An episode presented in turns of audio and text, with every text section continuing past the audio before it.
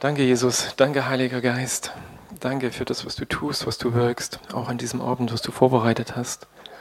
Ich danke dir, dass wir dich finden dürfen, dass du da bist, dass du, Herr, uns, Herr, neue Dinge hineinführst, dass du uns die Augen öffnest, neu für dich und deine Wege.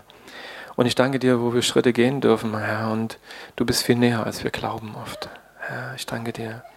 Danke, du liebst es, deine Kinder zu überraschen und ich ja, bitte dich darum, auch an diesem Abend, Herr, dass du uns überreichst, Herr, dort, wo wir vielleicht überhaupt nicht gefragt und gesucht haben, dass du antwortest, aber auch in die Dinge hinein, Herr, wo wir, Herr, unsere Herzen dir öffnen, wo wir einfach deine Antworten brauchen, dass du redest, dass du handelst, Herr, dass wir Antworten haben in unseren Herzen. Danke.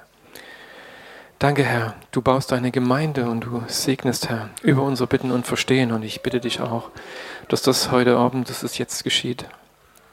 Herr, dass wir da glauben, vertrauen und erleben, Jesus, Herr, dass du real bist in unserem Leben. Herr, dass Schritte fest werden, Jesus. Herr, und dass Anbetung kein Termin ist, sondern dass Anbetung beständig aus unseren Herzen fließt. Ich danke dir, Herr. Danke. Du bist gut. Du bist gut. Halleluja.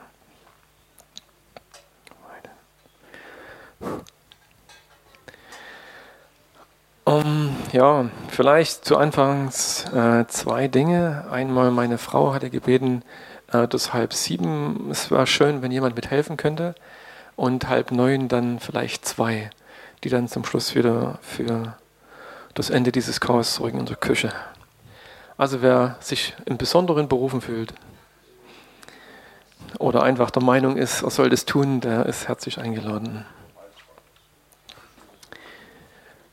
Äh, ansonsten, ihr habt den Termin noch im Hinterkopf, so nächste Woche, glaube ich, ist der 3. Februar.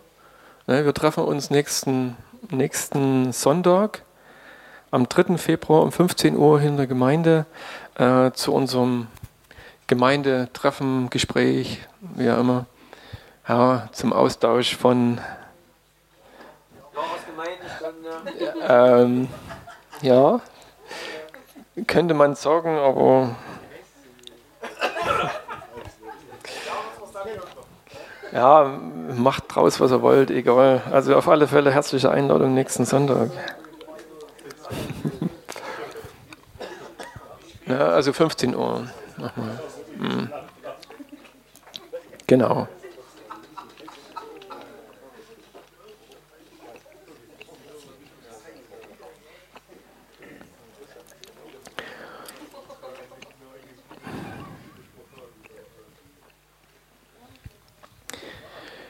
Ja, Einstieg.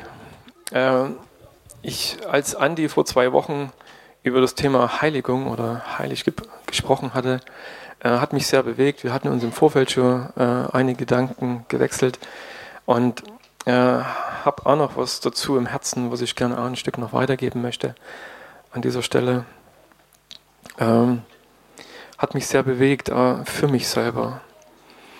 Herr, was meinst du damit? Was ist der Weg dorthin?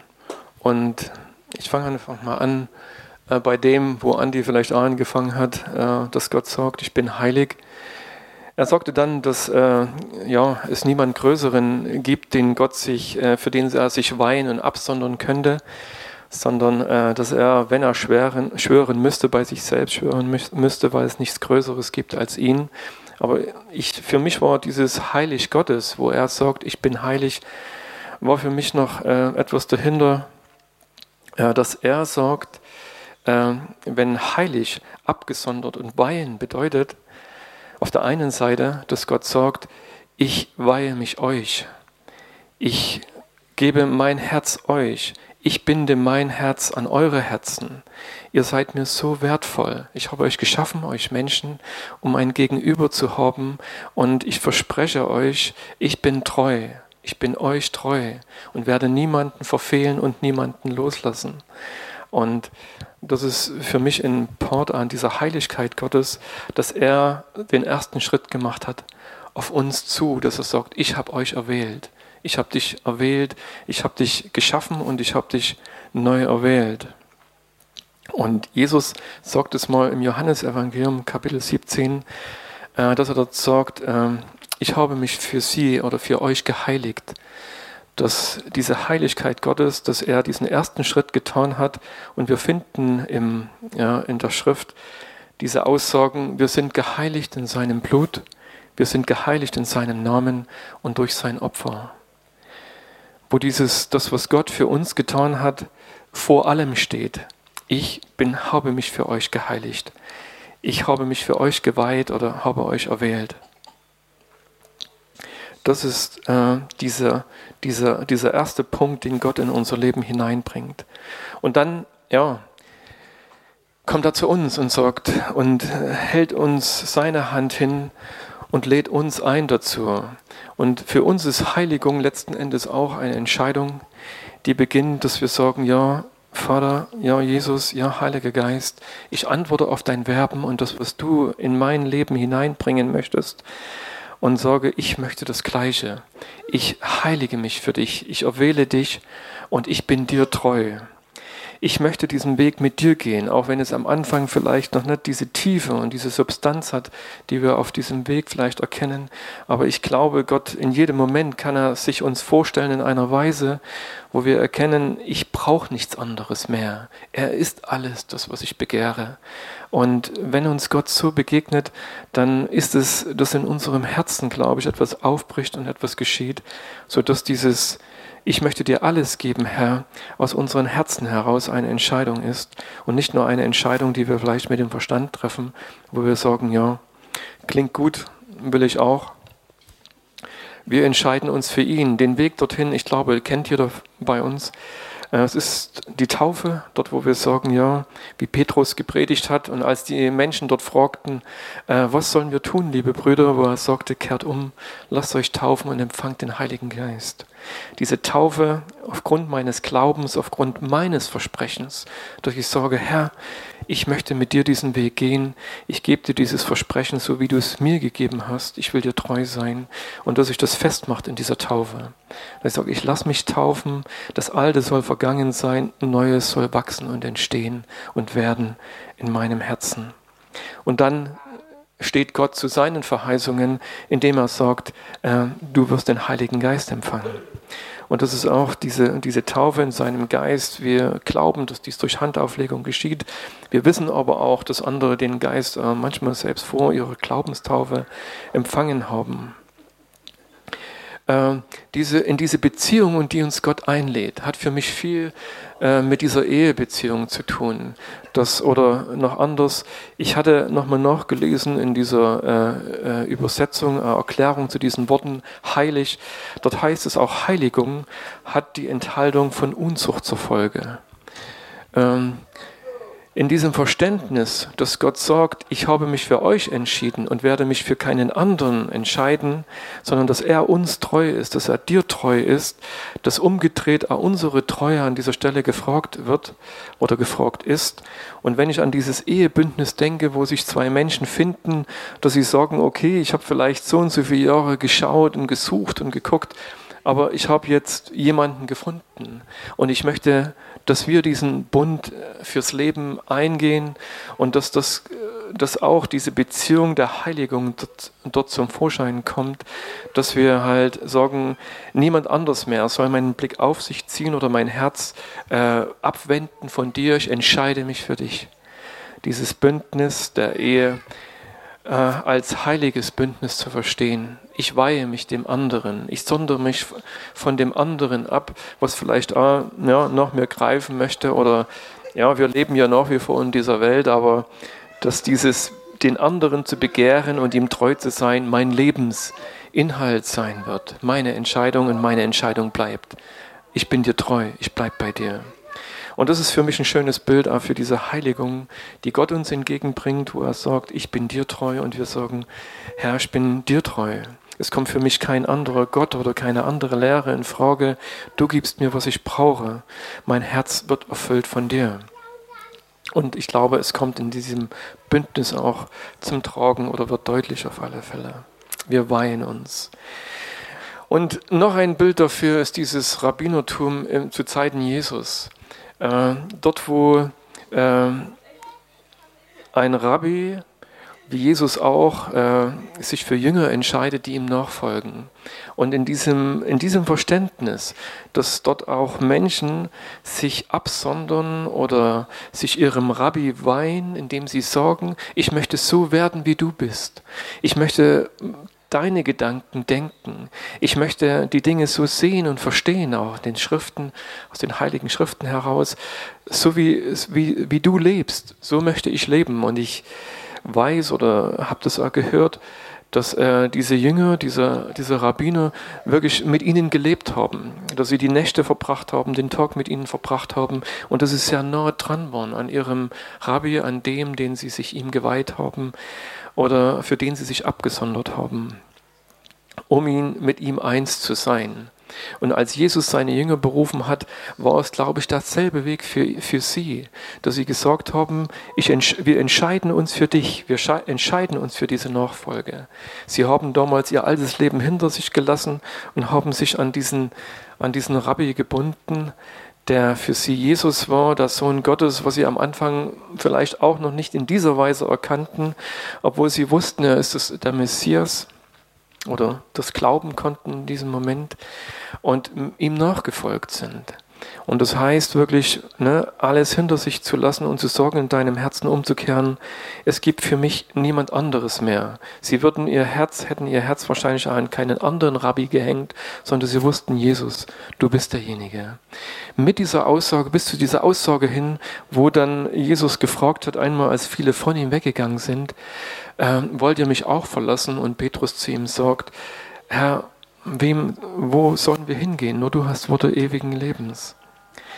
Und äh, diese Erkenntnis im Herzen zu haben, um sich nicht neu zu entscheiden, denn damals sind viele von ihm gegangen, äh, als sie diese, das, was er ihnen gesagt hat, nicht mehr ertragen konnten, dass äh, unser Glaube unsere Abhängigkeit, unser Weg mit Christus wird geprüft werden, definitiv.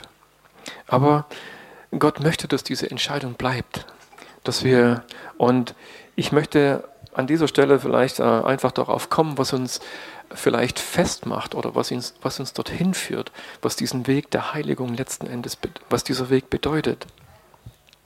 Und damals war es so, dass Jesus vor ihnen hergegangen ist. Und sie hatten ihn als Vorbild, konnten sich an ihn hängen, konnten ihn fragen, wenn sie Fragen in ihren Herzen hatten. Sie konnten sehen, wie Gott ist.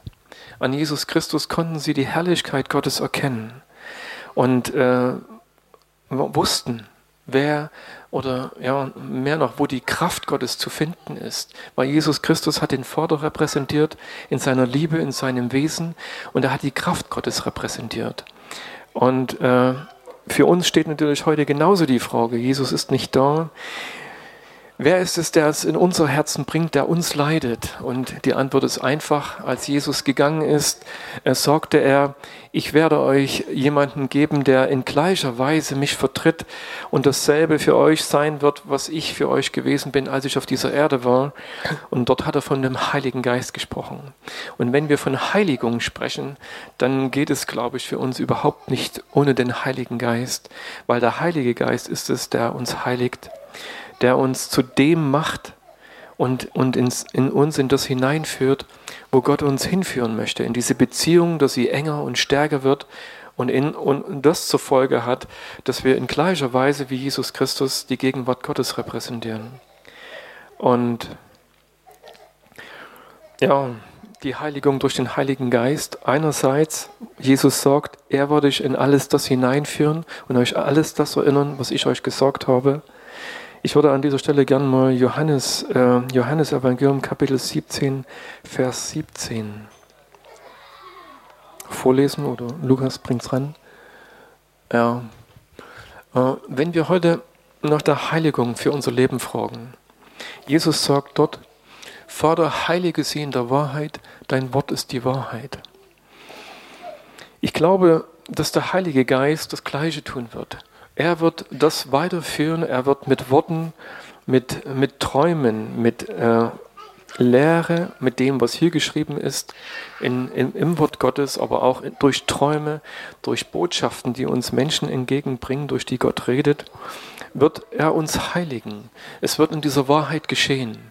Am Anfang steht unsere Entscheidung, dass wir sagen, Gott, du sprichst die Wahrheit. Du hast die Wahrheit. Bei dir ist die Wahrheit. Ich entscheide mich, das zu glauben, weil diese Welt redet und sie redet sehr laut. Und egal, was sie in unser Leben hineinspricht, wenn es um Entscheidungen geht und du weißt, das ist Gott, das ist seine Wahrheit, dann sich dafür zu entscheiden, das ist die, die, der erste Schritt der Heiligung in unseren Herzen, dass wir diese Wahrheit annehmen. Gott heiligt uns durch seine Wahrheit.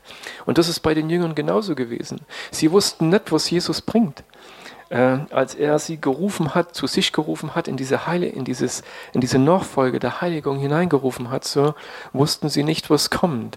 Aber als er zu ihnen gesprochen hat und er hat vieles, was er ihnen gesagt hat, schien oft wie äh, Kontrastprogramm zu sein zu dem, was die Pharisäer zum Teil gelehrt haben.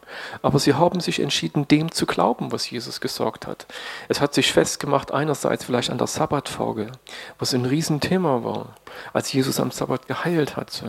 Aber Jesus, Jesus hat gesagt, hier ist mehr als der Sabbat, als er auf sich hingewiesen hat. So. Äh, als er hineingesprochen hat und hat gesagt, ist es erlaubt, am Sabbat jemanden zu heilen. Für die Juden, für die Pharisäer war das unmöglich. Sie sagten, es darf nicht sein, das waren ihre Gesetze. Und mit diesen Dingen sind die Jünger Jesu konfrontiert worden, auch mit diesen ganzen Reinheitsgeboten. Was bedeutet, wirklich rein zu sein, wo es um diese Waschungen ging, Waschungen der Hände oder irgendetwas, wo sie immer herausgefordert worden, das Alte zu glauben, in dem Alten zu bleiben oder an das zu glauben und das festzuhalten, was Jesus ihnen gesagt oder vorgelebt hat. Er hat es ihnen demonstriert mit der Kraft Gottes, aber sie haben sich daran festgehalten oder haben sich entschieden, Herr, wenn du redest, ich entscheide mich, das zu glauben. Und wisst ihr, diese Wahrheit macht etwas in unseren Herzen. Diese Wahrheit verändert uns. Am Anfang ist es vielleicht etwas, was du in deinem Verstand aufnimmst oder wo eine Wahrheit eine Lüge ersetzt, wo du sagst, ich habe es bisher immer so und so gedacht, aber Gott, du sprichst jetzt diese, dieses in, mein, in meinen Kopf, vielleicht in meinen Verstand am Anfang hinein, jemand kommt und sagt dir etwas. Vielleicht über die Taufe. Und ich weiß, wie oft wir hier äh, vielleicht da angefochten, aber äh, dort, wo es hineinkommen konnte in ein Herz, waren Menschen bereit, sich taufen zu lassen, weil wir glauben, dass die Kleinkindtaufe nichts mit der biblischen Taufe zu tun hat. Wenn du in deiner Bibel nachliest und dich fragst, was unter Taufe dort geschrieben ist, wird dir, wirst du lesen können. Und wenn du dann das Hebräische noch vergleichst, für jeden Juden war klar, die Taufe, dieses Wort oder was Paulus auch gepredigt hat, bedeutet untertauchen. Das ist das Erste, dass der Mensch untergetaucht wird. Es geht nicht um diese drei Tropfen über den Kopf zu springen. Und das nächste ist, dass es diese Glaubenstaufe ist, dass dein Glaube dahinter steht, dass du sagst, ich entscheide mich, weil niemand von uns äh, oder sollte uns in ein Eheverhältnis hineinzwingen oder sagen, das ist jetzt deine Frau, die musst du heiraten. Ich weiß, es gibt Kulturen, wo das so gemacht wird oder umgedreht, das ist dein Mann, äh, sondern dass wir aus freien Stücken uns entscheiden. Und so ist es unsere Entscheidung für den Herrn. Es ist unser Glaube, der uns in diese Taufe hineinführt, so dass Gott das bestätigen kann. Das ist die Wahrheit. Und ich glaube, dass es für viele unter uns eine Herausforderung war. Das war für mich auch eine Herausforderung, weil ich wurde als kleines Kind getauft, wurde aber in einem atheistischen Elternhaus erzogen. Und irgendwann äh, ja, begann Gott zu reden in meinem Leben, bis ich dann, äh, dann bei den Baptisten gelandet bin und ihr könnt euch vorstellen, Baptismus bedeutet nun mal Glaubenstaufe oder Taufe. Äh, ich kam nicht drum rum, aber habe mich dann aufgeregt darüber und dachte, hey, wie kann das sein? Ich glaube an Jesus, Gott handelt in meinem Leben so, was muss ich jetzt noch irgendwo machen? Aber sie haben mir dann die Bibel gegeben und ich habe angefangen zu lesen und habe gemerkt, hey, das ist Wahrheit. Das ist die Wahrheit. Und die Wahrheit hat, hat mich an dieser Stelle überführt, sodass ich sagen konnte, ja, ich brauche diese Taufe. Ich möchte mich aufgrund meines Glaubens taufen lassen. Das ist jetzt meine Beziehung. Ich trete jetzt in diese Ehe, in, dieses, in diese heilige Beziehung zu Gott ein.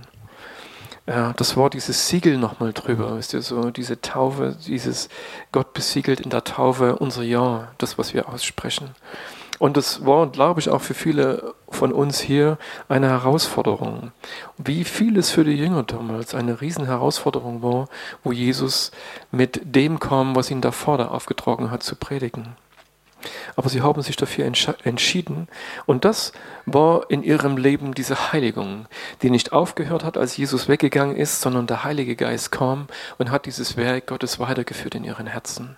Dass immer dort, wo es um Entscheidungen ging, dass er ihnen wieder diese Wahrheit offenbart hat und manchmal haben sie sich vielleicht zurückerinnert und konnten sagen, oh ja, Jesus hat uns das schon gesagt.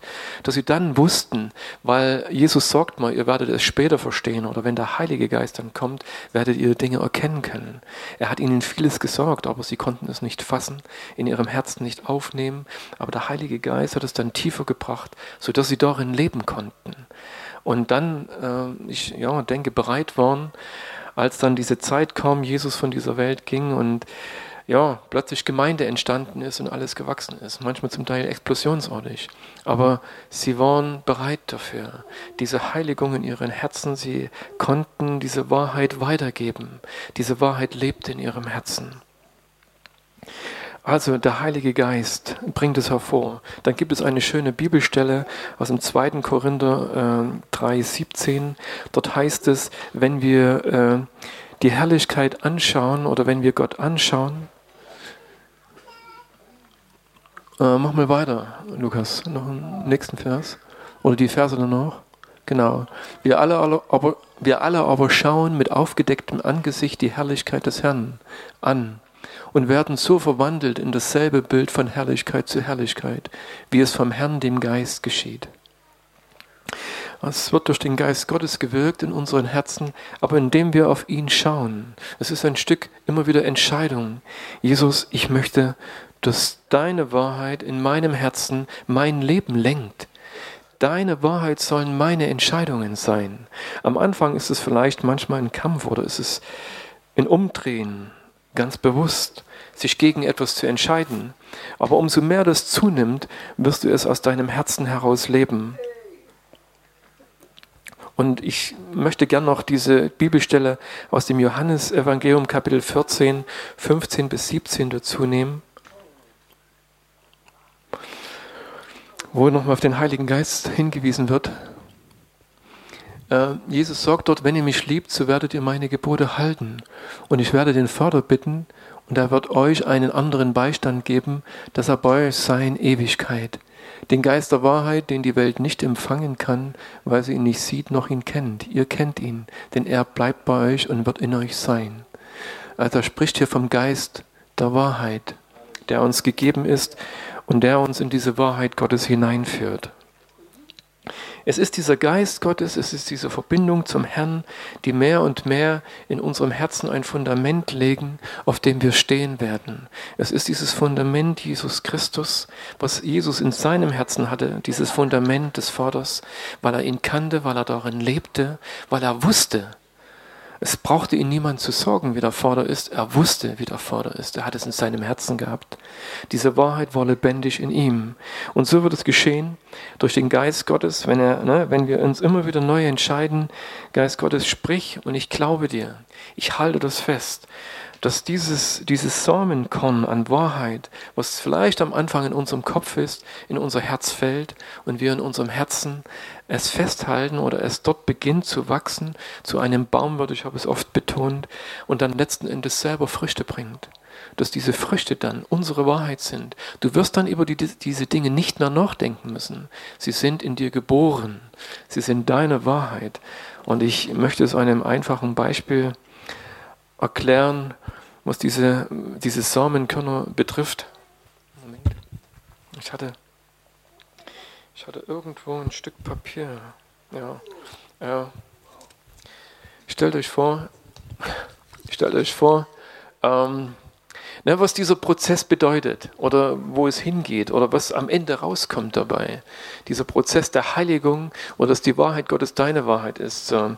Ähm, Ihr seid bestimmt schon oft über so ein Stück Papier drüber gelaufen. Vielleicht, wenn es auf der Straße liegt oder vielleicht auch, wenn es hier in der Gemeinde liegt. So. Aber was passiert, wenn du ein Stück Papier auf der Straße liegen siehst? Du trittst vor dein Haus oder hier in der Gemeinde, du siehst irgendwo, es liegt ein Stück Papier rum oder irgend, was weiß ich. Ne? Ähm, ich konstruiere. Da ist der erste Christ. Ich sage euch, es gibt, es gibt viele, die sehen das Papier überhaupt nicht. Das ist ausgeblendet in ihrem Leben. Die gehen da einfach drüber, die haben die Gabe der, Ignor wie? der Ignoranz. Also, sie gehen da drüber, die sehen das überhaupt nicht. Also, denen kannst du nicht einmal einen Vorwurf machen, weil sie sehen es überhaupt nicht. Dann gibt es, dann gibt es die, andere, die anderen, äh, die sehen dieses Stück Papier und dann ist diese Frage in ihnen, was würde Jesus tun? Ja, dieses hat der Andi schon letztens mal angesprochen, so, äh, Herr, Herr, soll ich jetzt das Stück Papier aufheben oder nicht? Soll ich das jetzt machen? Ähm, und dann sich vielleicht entscheiden, weiterzugehen, weil es nächste Mal. Jetzt, das, heute ist es nicht dran, nächste Mal. Ne? Und dann gibt es die, die dieselbe Frage stellen, was würde Jesus tun, und sich bücken und das Stück Papier aufheben. Und dann gibt es noch diese, die, diese vierte Kategorie, die, die stellen überhaupt keine Frage. Die sehen das Stück Papier, heben es auf, weil das ist in ihren Herzen selbstverständlich. Die denken da gar nicht drüber nach. Für sie ist es logisch. Selbstverständlich, ich hebe dieses Stück Papier auf ne, und du es dorthin, wo es hingehört. Wisst ihr, sich noch äh, dem Verlorenen dieser Welt zu bücken, das, was andere weggeworfen haben, sich da noch zu bücken und es aufzuheben, es wertzuschätzen. Ich möchte aus dem Stück Papier, also das, das Stück Papier hat jetzt seine Bedeutung als Papier, als Abfall, aber ihr, für mich ist es ein Stück Bild für die Verlorenen dieser Welt also sich da noch zu bücken, sie zu sehen, wahrzunehmen, nicht an ihnen vorüberzugehen, dass es so selbstverständlich in deinem Herzen ist, dass du sagst, ja, Herr, für den bist du gestorben, ich hebe ihn auf. Und manchmal gehören wir vielleicht genauso dazu, dass wir wie dieses Stück Papier sind, auf dem Boden liegend, niedergetreten, vielleicht von anderen Schuhe, zigmal überlaufen und dann kommt jemand, der es für selbstverständlich sieht, sich zu dir niederzubeugen und dich hochzuheben und an sein Herz zu nehmen und ihm die Liebe Gottes zu geben. Aber das müsst ihr jetzt nicht mit dem Stück Papier machen, aber manchmal ist es gut, es in den Papierkorb zu werfen. Aber wisst ihr, das sind diese Prägungen. Das ist das, am Anfang geht es vielleicht los, du, du beginnst mit diesen Wahrheiten Gottes zu ringen oder vielleicht zu arbeiten. So. Es ist vielleicht immer noch im Verstand. Aber ich glaube, wenn es im Herzen ist, wenn es zu einem Teil von dir selbst geworden ist, so, dann wirst du das tun, weil du weißt, was Gott tun möchte. Es ist in deinem Herzen. Du kennst den Vater. Du weißt, wer er ist. Jesus musste eigentlich nicht fragen. Er wusste, was, was die Liebe des Vaters tun möchte, zu was er in dieser Welt angekommen ist, was sein Weg ist. Und ich wünsche uns, dass wir durch diese Heiligung der Wahrheit, durch das, indem wir glauben, dass wenn Gott redet in mein Herz, dass das meine Wahrheit ist und dass wir dieser Wahrheit folgen. Und dass wir, dass das uns das verändert wird weil wir werden Gott näher kommen. Wir werden ihn besser kennenlernen. Wir werden verstehen, was seine Liebe bedeutet. Wisst ihr, und dann wird das geschehen, was auch Paulus schreibt, dass wir nicht von, von, der, von einer Lehre von, durch die andere hin und her geworfen werden, wie ein Blatt im Wind, sondern du weißt, was dieses Fundament Gottes, was Christus in deinem Herzen bedeutet und was er möchte. Wir gehen diesen Weg, weil wir an ihm hängen. Und wenn er redet, dann ist nicht in Frage zu stellen oder mein Nachbar hat vielleicht auch noch eine Antwort oder meine Frau oder was weiß ich. Hat nichts dagegen, sich auszutauschen, ne? ist klar. Aber wenn Gott redet, dann ist es deine Wahrheit. Dann hat es für dich Bedeutung. Und dann tu das, was der Herr dir sagt. Ein kleines, simples Beispiel dafür. Ich meine, ich wünschte mir, es würde immer so funktionieren. Wisst ihr, das, was ich heute sage, das sage ich mir selber. Manchmal hat es so den Eindruck, die Leute, die hier stehen und irgendetwas weitergeben, ah ja, bei denen ist das alles durch. Die, na, bei denen läuft das, logisch, ne? Ich meine, aber Leute, ich, hey, das ist überhaupt nicht so. Mir hat mir, mir hat mir der Herr ein Bild gezeigt, so, das weiß ich in der Gemeinde, und da hat er mir gezeigt, das ist ein Gefängnis hier, wo du bist. Wisst ihr, ohne zu verurteilen oder irgendwas, ich war ein Teil dieser Gemeinde, ich war ein Teil dieses Gefängnisses. Was ich hatte nur die Gnade, es sehen zu dürfen. Und dann sind es meine Entscheidungen. Was ist so? Genauso, ich könnte euch eine Menge Wahrheiten sagen. Ähm, und Gott sagt vielleicht, schön, dass du das predigst, lebst du das? Und was ist so? Ich meine, äh, ich, was mache ich damit? Also dieser Weg betrifft mich genauso. Und wenn das auch manchmal vielleicht so klingt, also bitte sowieso niemand auf, auf den schauen, der jetzt vielleicht hier steht, sondern äh, es ist für jeden von uns, für mich genauso eine Herausforderung, diesen Weg der Heiligung weiterzugehen und sagen, Herr, ich möchte an dir dranbleiben. Ich saß gestern Abend bei mir zu Hause am Tisch, das war abends irgendwo halb sieben, und dachte, hey, du könntest mal jemanden besuchen habe so den einen oder anderen im Herzen gehabt so, und dachte bei dem ersten, äh, den könntest du jetzt anrufen. Da, und dachte dann, erfrost mein Herrn, was er dazu sagt. So. Gefragt, so Herr, und er sagte mir, kannst du vergessen, der ist sowieso nicht da. Weißt du? Und dann dachte ich, den rufe ich jetzt trotzdem an. Weißt du? Hab den angerufen, so, der geht ran, sagt, oh, sorry, ich habe noch das und das vor und so. Dachte, okay, weißt du, okay, Bestätigung. Ne? Ich meine, und dann war, sagte mir der Herr, äh, äh, ruf den und den an, der braucht das. Und, das, und nimm ihn mit, mit zu Campfire nach Schneeberg. Keine Schleichwerbung, aber ist übrigens eine coole Veranstaltung. Sehr zu empfehlen. Wie gesagt, ne, ruf, ruf ihn an und äh, der braucht das und nimm ihn mit. So. Ich rufe ihn an und er sagt mir, ne, ich will heute Abend aber eigentlich dort und dorthin und so. Und ich dachte, pff, gut, okay, dann ist es halt nicht so, Herr, komisch, aber okay. Ne, aufgelegt, denkt dann, was macht ihr jetzt mit den Abend, legt sich in die Badewanne und gut so. Ne, und dann äh, erfahre ich dann im Nachhinein, er ist bei Campfire gelandet. Er ist, dort, er ist dorthin gefahren, wo er hin wollte und hat dort gehört, du bist hier falsch. Und ist dann zu Campfire nach Schneewald gefahren und hat einen guten Abend gehabt. Und, äh, aber ich bin nicht hingekommen. Ihr? Obwohl das mein Eindruck war. So. Ich habe dann auch gedacht, hättest du mir besser hören sollen. Weißt du, so, solltest vielleicht auch dorthin fahren. Aber gut, nur bin ich heute hier. Ich hoffe, der Herr ergänzt das, was ich halt vielleicht gestern hätte erleben können.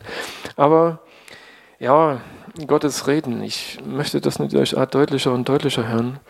Oder vielleicht noch ein Beispiel. Wisst ihr, wir haben vor einigen Jahren haben wir eine junge Frau kennengelernt, äh, die ist äh, Christin und ist von Krebs geheilt worden. Auf sehr dramatische Weise durch ein Wunder Gottes, Wahnsinns Eingreifen, ist frei geworden von Krebs. Und wir haben uns im Nachhinein mit ihr unterhalten. Äh, und sie sagte dann, äh, dass sie Yoga-Lehrerin ist, dass sie Yoga unterrichtet und anderen weitergibt und so. Und ähm, gut, bei mir haben ein paar Alarmglocken geläutet, ich denke bei einigen auch noch so, haben mit ihr darüber gesprochen. Und äh, natürlich ist es für so jemanden eine, eine schwierige Entscheidung, zu sagen, gebe ich das jetzt auf, äh, weil da hängt ja die Versorgung, meine Versorgung dran und vielleicht die Versorgung meines Kindes. Ne? Und sie hat es aus einem anderen Blickwinkel gesehen, dieses Yoga. Aber äh, ich wusste, dass das niemals der Weg Gottes sein kann für ihr Leben. So. Ich weiß, dass es heute oft als medizinisches Yoga angesagt ist. Ich will das auch gar nicht vielleicht mh, mm, verurteilen. Es ist ein Weg, aber ich glaube, das ist nicht unser Weg als Kinder Gottes, weil äh, diese, diese Stellungen oder diese Haltungen, die bei Yoga eingenommen werden, äh, äh, beten bestimmte Götter an. Es kommt einerseits aus dem buddhistischen, aus dem Hindu-Kult und dort ist es quasi wie eine andere Sprache, indem du eine bestimmte äh, Haltung annimmst, betest du diesen, diesen konkreten Gott an, der diese, dem dieses Symbol zugeschrieben wird. Na, diese Haltung, die du dann in dem Moment einnimmst. Im Prinzip ist es wie eine andere Sprache. Du nimmst diese Haltung ein und sagst damit, ich bete dich an, Shiva oder was weiß ich, Krishna. Ne, mit einer bestimmten Haltung betest du das an. Und äh, wie diese Gebärdensprache, die ohne Töne oder ohne Sprache läuft, aber nur in Form von Gesten, sind das genauso Gesten oder sind das Haltungen, diesen, die diesem Gott zugeschrieben werden. Und nun kann ich natürlich sagen, ich mache das nicht in diesem Sinn, sondern ich mache das zu meiner Entspannung oder irgendetwas so. Ähm, weiß nicht, wie das Gott sieht, aber vielleicht ist es diesem, dieser Macht, die hinter diesem, die, die hinter diesem Symbol oder hinter dieser Anbetung steht, egal. Weißt du, weil wir öffnen uns in diesem Moment vielleicht da diesen Mächten. Oder es ist wie eine Einladung. Ich bete dich an mit dieser Haltung. Was es auch ist. Also Wie gesagt, es ist vielleicht nicht ganz ausgereift, diese ganze Geschichte an dieser Stelle. Ich weiß auch nicht, was diese junge Frau dann damit gemacht hat, ob sie sich vielleicht anders entschieden hat. Aber manchmal ist es eben so in unserem Leben, äh, es bedeutet uns etwas sehr viel. Und dann kommt Gott mit einer Wahrheit und wir müssen uns entscheiden. Egal wie viel es uns kostet oder was es bedeutet. Aber dann in diesem Moment zu sagen, ähm, äh, was mache ich dann damit? So bleibe ich bei dem, weil ich habe den und den Vorteil davon, oder entscheide ich mich für die Wahrheit Gottes? Es wird immer herausfordernd sein, aber ich glaube, diese Wahrheit äh, macht etwas mit uns. Sie heilt, befreit uns und bringt uns, bringt uns diesem Vater näher, der dieses Fundament in unser Herz hineinlegen will, auf dem sich alles aufbaut. Und ich hoffe, dass äh, ja dass wenn du die Stimme Gottes hörst in deinem Leben, dass du das einfach erstmal unterscheiden kannst und dass dann deine Entscheidung wirklich in diese Richtung geht. Weil ich wünsche mir natürlich sehr, nicht nur für mich selbst, dass ja, wir instinktiv mehr und mehr das in unserem Leben zum Ausdruck bringen, was Jesus zum Ausdruck gebracht hat. Dass das Reich Gottes unter uns lebendig wird in einer Weise, wie wir es vielleicht ja, auch jetzt noch nicht sehen, noch nicht sehen können. Aber ich bin dankbar für das, was der Herr hier tut, was er unter uns gewirkt hat bisher. Und ich sehne mich einfach danach, dass es weitergeht, dass es tiefer geht und dass na, jeder von uns mehr und mehr dieses Wesen Gottes zum Ausdruck bringt. Und in vielen Stellen vielleicht die Frage nicht mal da ist. Ja, was bedeutet dieses Papier, dieses Stück Papier, Papier in meinem Leben? Wo bin ich? Wer bin ich? Ja, also, ich will es gar nicht weiter ausdehnen. Ihr wisst ja, das war nur in Anreisen von einigen Gedanken, Heiligung, dieser Prozess in unserem Herzen durch diese Beziehung, in dem wir sagen, Herr, du sprichst die Wahrheit, das, was du durch deinen Heiligen Geist in meinem Herzen bewirkst, in meinem Leben bewirkst. Ich nehme es an, lass dafür anderes los und möchte gern eins werden mit dir, mehr und mehr und dort zur Gemeinde. Genauso das, was heute hier passiert, ist für mich genau dieser Prozess der Heiligung, dass wir einander diese Dinge weitergeben, die uns Gott schenkt. Und egal, ob es dann im Gebet ist oder ob es in der Anbetungszeit hier ist oder wenn wir uns gegenseitig segnen, ob es ein Bild ist, was weitergegeben wird. So, danke, Herr, für dein Reden. Danke für deine Veränderung. Danke für Heilung, für Wiederherstellung. Und ich glaube, darum geht es, darum geht es, dass wir wiederhergestellt sind. Niemand von uns hat, glaube ich, ein Bild dafür, was gewesen ist, als Adam und Eva in dieser wunderbaren Gemeinschaft des Vaters gelebt haben. Aber es war für mich eine Tiefe von Gemeinschaft, wisst ihr, dass sie nackt sein konnten und dass sie keine Angst und keine Scham hatten, weil die Bedeckung Gottes auf ihrem Leben lag. Und erst als diese Trennung stattgefunden hat und Adam realisiert hat, ich habe mich vor dir versteckt, als der Vater sie gerufen hat, Adam, wo bist du? Mensch, wo bist du? Und so ruft Gottes, Gott, glaube ich, heute genauso unsere Herzen oder die Herzen von Menschen. Mensch, wo bist du? Hat Adam gesagt, ich war nackt und habe mich vor dir gefürchtet äh, und deswegen habe ich mich versteckt. Und wie oft ist es heute der gleiche Weg. Diese Bedeckung, dieser Schutz Gottes ist von uns gegangen und wir verstecken uns. Egal wie dieses Versteck aussieht. Und Gott ruft uns heraus, auf diesem Weg wieder zu ihm zurück, dass dieses, diese Verbindung wieder hergestellt ist, dass jeder Fluch, all das, was unser Leben, was das Leben von Menschen zerstört, weggenommen ist und Gott sein Leben freisetzt.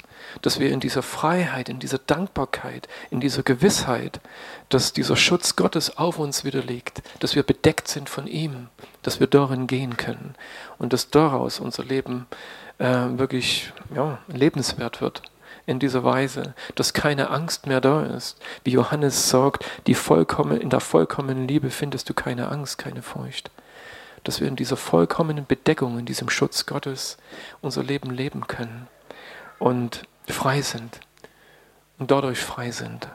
Ich wünsche, wünsche es uns sehr und das ist dieser Weg, dieser Weg der Heiligung, dieser Weg an ihm zu hängen und verändert zu werden. Danke, Herr, für diese Gnade. Also das Mikrofon ist frei und ich hoffe, dass wir einfach eine starke Zeit haben, uns gegenseitig in diesem Sinne zu segnen, das weiterzugeben, was Gott jedem Einzelnen zeigt. Und übrigens, hier liegt noch ein Stück Papier.